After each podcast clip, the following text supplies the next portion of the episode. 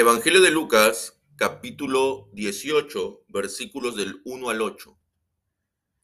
Cierto día Jesús les contó una historia a sus discípulos para mostrarles que siempre debían orar y nunca darse por vencidos. Había un juez en cierta ciudad, dijo, que no tenía temor de Dios ni se preocupaba por la gente. Una viuda de esa ciudad acudía a él repetidas veces para decirle, hágame justicia en este conflicto con mi adversario.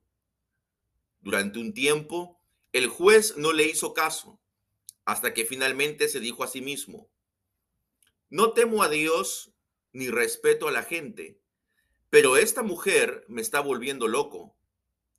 Me ocuparé de que reciba justicia, porque ya me está agotando con sus constantes peticiones. Entonces el Señor dijo, oíd a este juez injusto. Si hasta él dio un veredicto justo al final, ¿acaso no creen que Dios hará justicia a sus escogidos que claman a él día y noche? ¿Seguirá demorando su respuesta? Les digo, él pronto les hará justicia. Pero cuando el Hijo del Hombre regrese, ¿encontrará fe en la tierra? Amén. Representan los dos extremos de la escala social en esa época.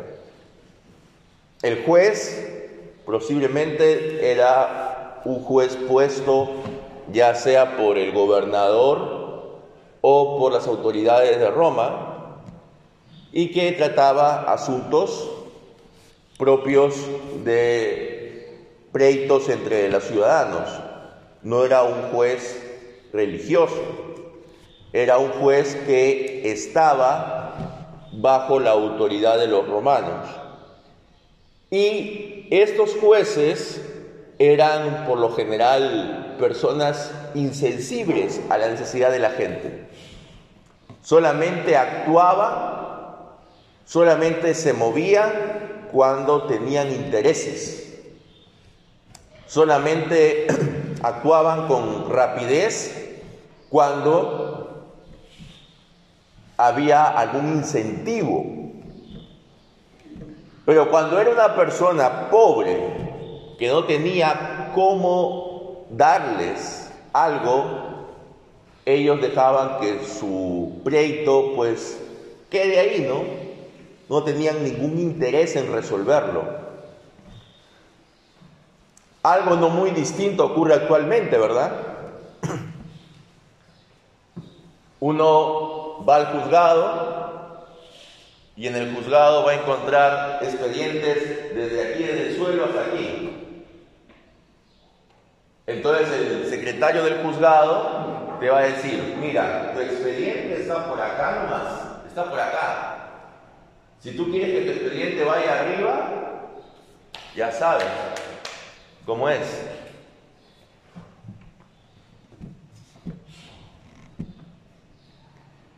Entonces, así como es ahora, en muchos casos, que para que tu caso sea atendido con celeridad, con prontitud, tienes que coimear al secretario del juzgado o tienes que coimear al juez, Así era en esa época.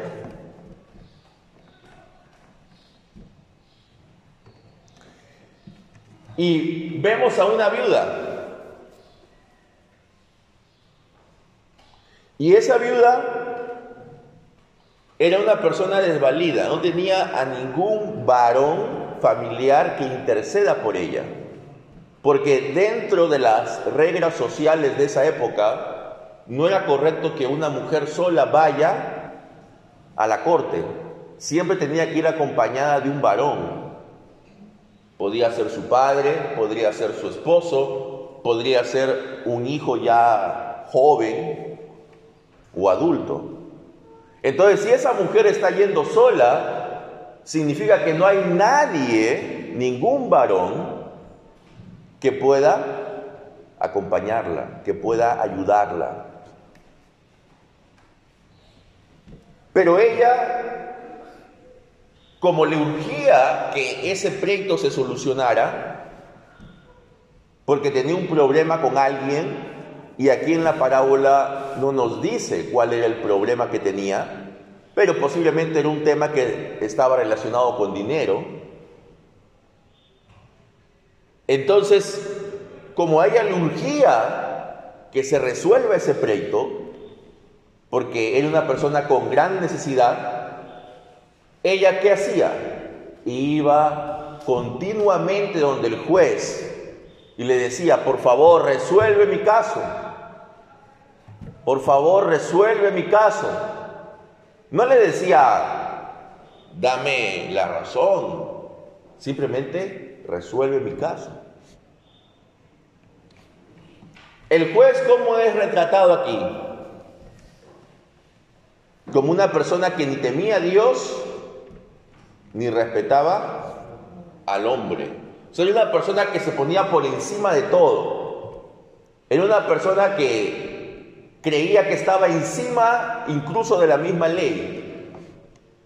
Que simplemente actuaba como mejor le parecía. Entonces tenemos a una persona orgullosa, arrogante, que usa su poder, que usa el puesto que tiene para aprovecharse de los demás. Y por otro lado tenemos a una pobre mujer sola, desvalida. Tenemos los dos extremos de la pirámide social. Y esos dos extremos se juntan. Y la mujer aparentemente pues no es, no es nadie para este hombre, ¿no? No es nadie. Pero tanto viene a molestar que a pesar de que a este hombre no le importa la situación de la mujer, no le importa si vive o muere, pero es tanta la insistencia de la mujer que dice, bueno, pues ya, te haré caso. Y te voy a hacer caso solo para que dejes de venir a molestarme. No porque me importes, no porque quiera hacer justicia, simplemente para que ya dejes de venir.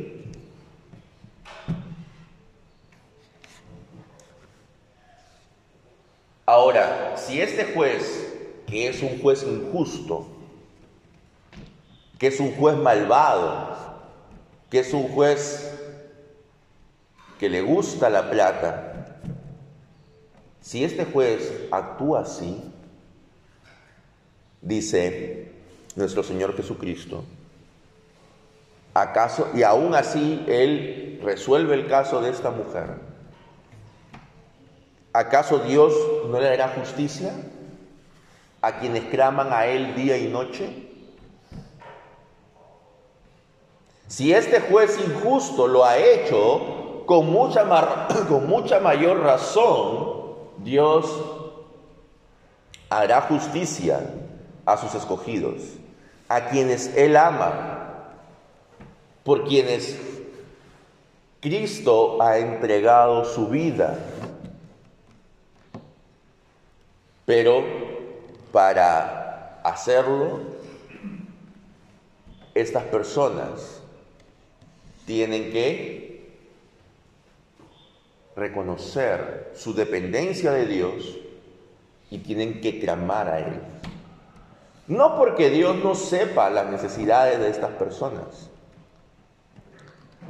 sino porque tenemos que nosotros admitir y reconocer que somos dependientes de Dios.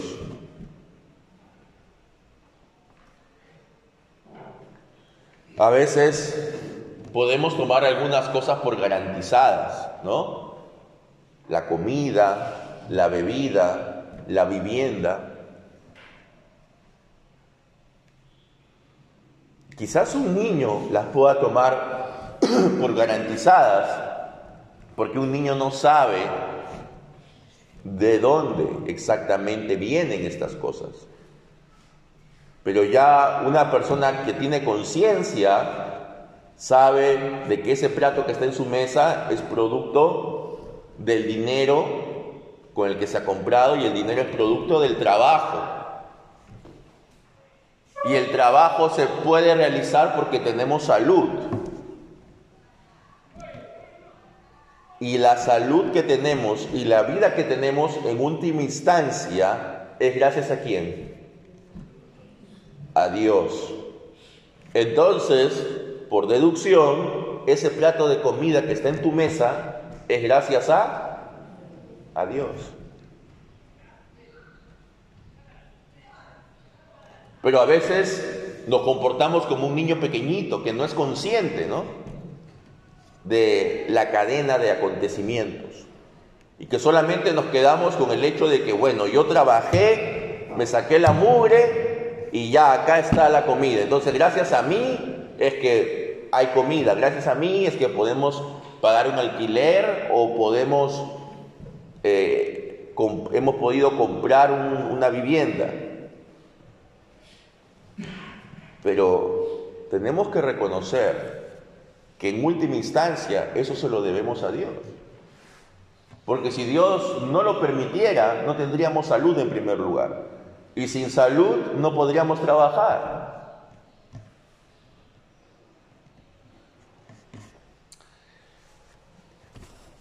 Entonces tenemos que ser agradecidos.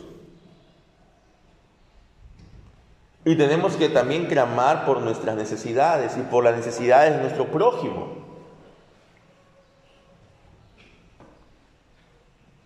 A veces nosotros invitamos a los hermanos a orar.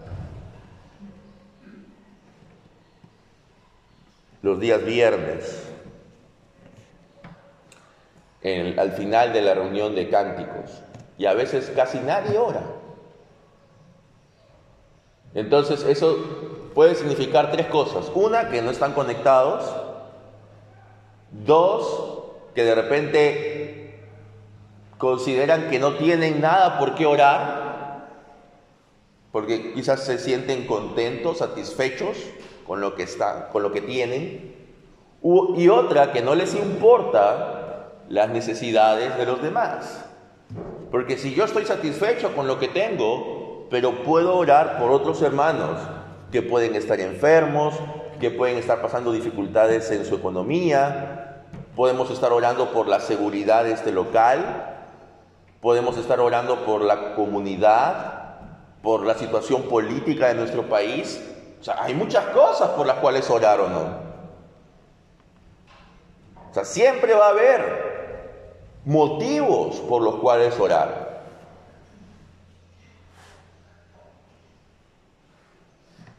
Y aquí dice que los escogidos de Dios estaban clamando día y noche, ¿no? Así lo presenta Jesús.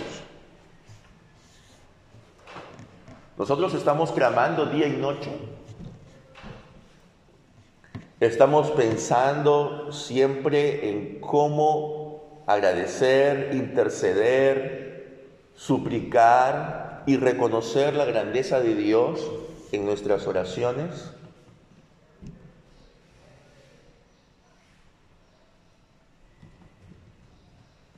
Siempre hemos dicho, ¿no? Eh, que las, oraciones deben seguir el acrónimo ACAS. ACAS significa, en primer lugar, agradecimiento. Agradecer a Dios por las cosas que Él nos ha dado.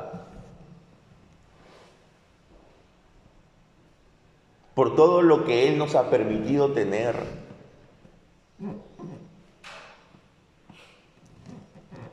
Luego la C es confesión.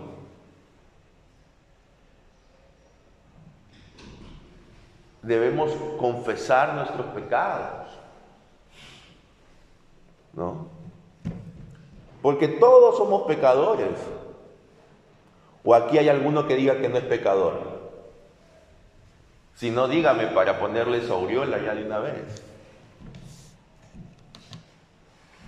¿Verdad? Todos somos pecadores. Lo que pasa es que algunos cometen pecados que son más notorios que otros, que son causa de mayor escándalo.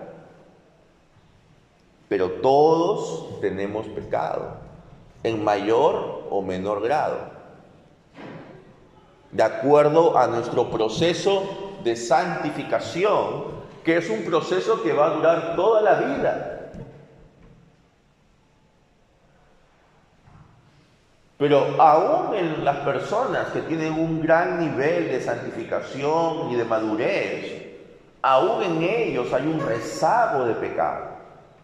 Hay algo allí todavía de su naturaleza humana, corrupta.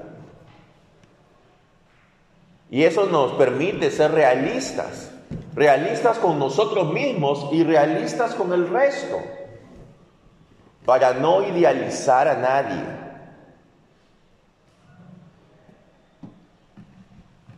Todos somos pecadores redimidos por la sangre de Cristo, por gracia de Dios.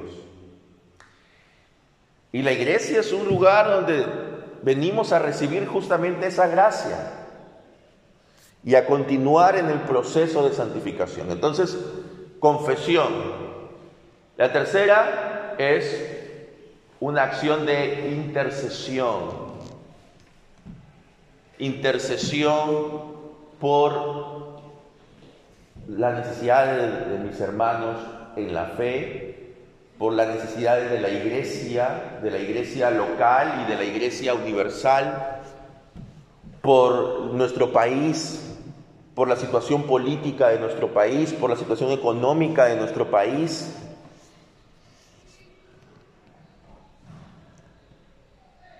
Debemos interceder y clamar para que Dios pueda hacer su voluntad. No solamente ir a marchas, ¿no? Si alguien quiere ir a una marcha o quiere hacer alguna protesta, está bien. Cada uno es libre de expresarse, siempre que se haga de manera pacífica. Pero si somos cristianos, tenemos un recurso. Podemos clamar a Dios. Y por último, súplicas. Súplicas por nosotros mismos, por nuestro crecimiento. No solamente por las cosas materiales, sino también súplicas para que podamos ser mejores cristianos. Para que Dios nos dé del Espíritu y podamos tener ese ánimo de poder venir a su casa los domingos de poder leer su palabra, de poder orar, de poder cantar. ¿Cuántas veces, hermanos, nosotros no a veces en algún momento, ¿qué dice la palabra de Dios en la carta de Santiago? Todos hemos estado tristes, ¿no? En algún momento. ¿O quién nunca ha estado triste? ¿Quién nunca ha estado afligido? Todos, ¿verdad? Porque estamos en un mundo caído, donde vamos a tener problemas con nuestros semejantes, donde van a haber situaciones que nos, nos hagan sentir mal. Y la carta de Santiago dice, capítulo 5, versículo 13, ¿está alguno entre ustedes afligido? que dice, ore, ore. Si estamos afligidos, ¿qué debemos hacer? Orar. Pero también hay momentos de alegría, ¿verdad? ¿Está alguno alegre? ¿Qué dice? Cante salmos, cante alabanzas. Entonces debemos en nuestro momento de tristeza orar, buscar esa paz que solo Dios nos puede dar. En nuestro momento de alegría, de gozo, de repente porque ocurrió algo en nuestra familia que estábamos esperando hace mucho tiempo y llegó, de repente ocurrió algo en nuestro país eh, que estábamos esperando, pasó algo inesperado que nos alegra, debemos agradecer a Dios cantando alabanzas cantando salmos. Porque ahí, ¿qué estamos teniendo en cuenta? Que tanto en lo bueno como en lo malo, Dios está presente. Dios está con nosotros. Pero a veces no pensamos en Dios ni en lo bueno ni en lo malo. Y sobre todo en lo bueno, ¿no? Cuando estamos satisfechos, contentos, muchas veces no pensamos en Dios, en agradecer a Dios. Uy, me ha llegado una platita extra, ¿qué hacemos? Ah, nos vamos de viaje. O vamos a comprarnos un nuevo televisor para ver el mundial, ¿no? Un televisor de 80 pulgadas. O vamos a tal lugar, vamos a hacer esto. Pero lo primero que debemos hacer es que agradecer a Dios. Y agradecer a Dios con hechos concretos. Decir, bueno, esta platita extra que me ha tocado, pues voy a, voy a bendecir a alguien, voy a ayudar a mi prójimo y también voy a ayudar a que el mantenimiento de la casa de Dios sea óptimo a través de mis ofrendas. Entonces, debemos estar pensando en Dios siempre, en lo bueno y en lo malo que nos pasa. Y por último, dice, les digo que pronto les hará justicia, es decir, Dios nos hará justicia. Es Dios el que nos hace justicia. No busquemos hacer justicia por nuestras propias manos.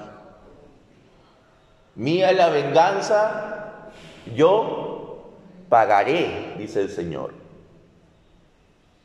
No busquemos vengarnos de las personas que nos han hecho daño. No le decimos el mal, dejémoslo en las manos de Dios. Por supuesto, si es un tema legal, podemos accionar legalmente, porque es nuestro derecho como ciudadanos. ¿No? Si alguien nos estafó, podemos denunciarlo penalmente. Pero a nivel personal, no debo buscar vengarme de esa persona. No debo buscar hacerle daño. Yo presento mi acción ante la justicia y que la justicia actúe. Bueno, sabemos que lamentablemente en, algunos casos no va a actuar correctamente, pero ya yo cumplí con mi parte. ¿Verdad? Entonces, es Dios al final el único que nos podrá hacer justicia. Pero cuando venga el Hijo del Hombre, es decir, cuando venga Cristo en su venida final y triunfal a la tierra, hallará fe aquí, hallará esa fe que clama día y noche. Calvino decía de que una oración con dudas no es una oración que realmente pueda llegar a la presencia de Dios. No es una oración efectiva. Porque nosotros tenemos que orar con certeza de que Dios nos escucha en primer lugar y en segundo lugar de que Dios en su tiempo va a respondernos. No podemos orar diciendo, bueno, pues no sé si me harás caso o no, pero igual voy a orar. Ese es el otro extremo del que ora diciendo, Dios, tienes que hacer esto, esto y esto, y así. ¿No? Ese es el otro extremo. Ambos extremos están mal. Por un lado, hay gente que quiere utilizar a Dios como si fuera su títere, ¿no? Y creen que pueden torcerle el brazo y hacer que Dios haga lo que ellos quieren. Ese es un extremo y está mal. Pero a veces nosotros nos podemos ir al otro extremo y dudar de que Dios pueda hacer su voluntad. Debemos orar con confianza, con convicción, con fe, sabiendo que es Dios quien tiene la última palabra y quien Él a su debido tiempo nos responderá.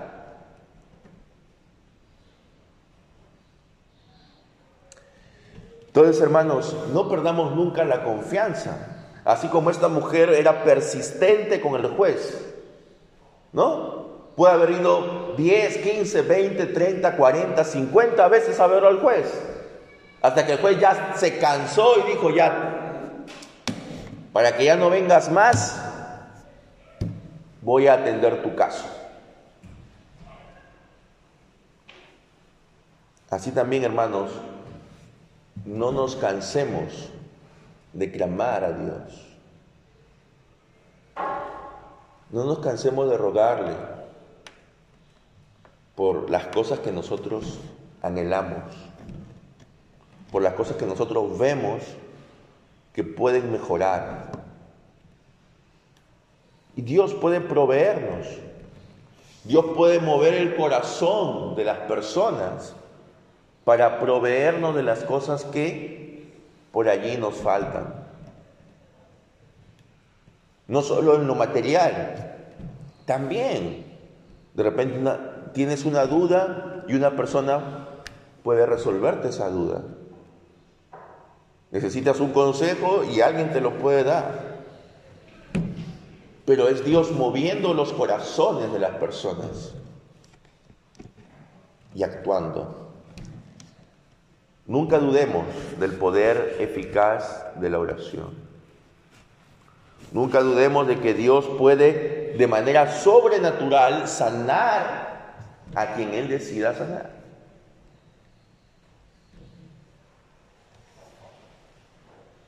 Él sigue actuando. Él en en su, soberana voluntad, Él puede sanar milagrosamente a quien Él quiera. No dudamos de los milagros de Dios, no dudamos del poder de Dios para sanación.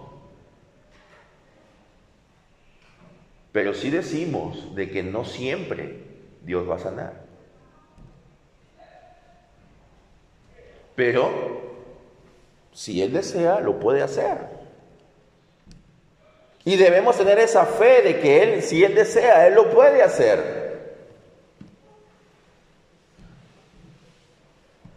Entonces, hermanos, estemos con, con esa confianza en Dios, clamando a Él, porque Él nos hará justicia. No confiemos tanto en la justicia de este mundo, que como hemos dicho al inicio, en muchos casos es corrupta. Y los mismos que trabajan en el sistema lo reconocen. Hace dos días asesinaron a un abogado y muchos de mis, y muchos de mis contactos que lo conocieron a él decían, bueno, yo dudo del sistema, pero espero que esta vez se haga justicia y se atrape a la persona que fue responsable de este hecho. Y las personas que decían, dudo del sistema, son fiscales, son jueces, y son abogados. Son parte del sistema. Y ellos mismos dicen que dudan del sistema. Que no creen en el sistema. Porque ellos saben que quizás ellos pueden estar haciendo las cosas bien, pero hay gente a su costado que no. Y ellos lo saben. Entonces, hermanos, Confiemos en la justicia de Dios. Dios sí nos va a hacer justicia en su debido tiempo. Cuando nosotros estemos afligidos, ¿qué debemos hacer? Orar, orar.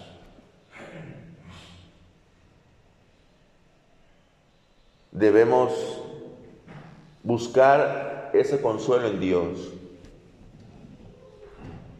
Y cuando estemos alegres, ¿qué debemos hacer?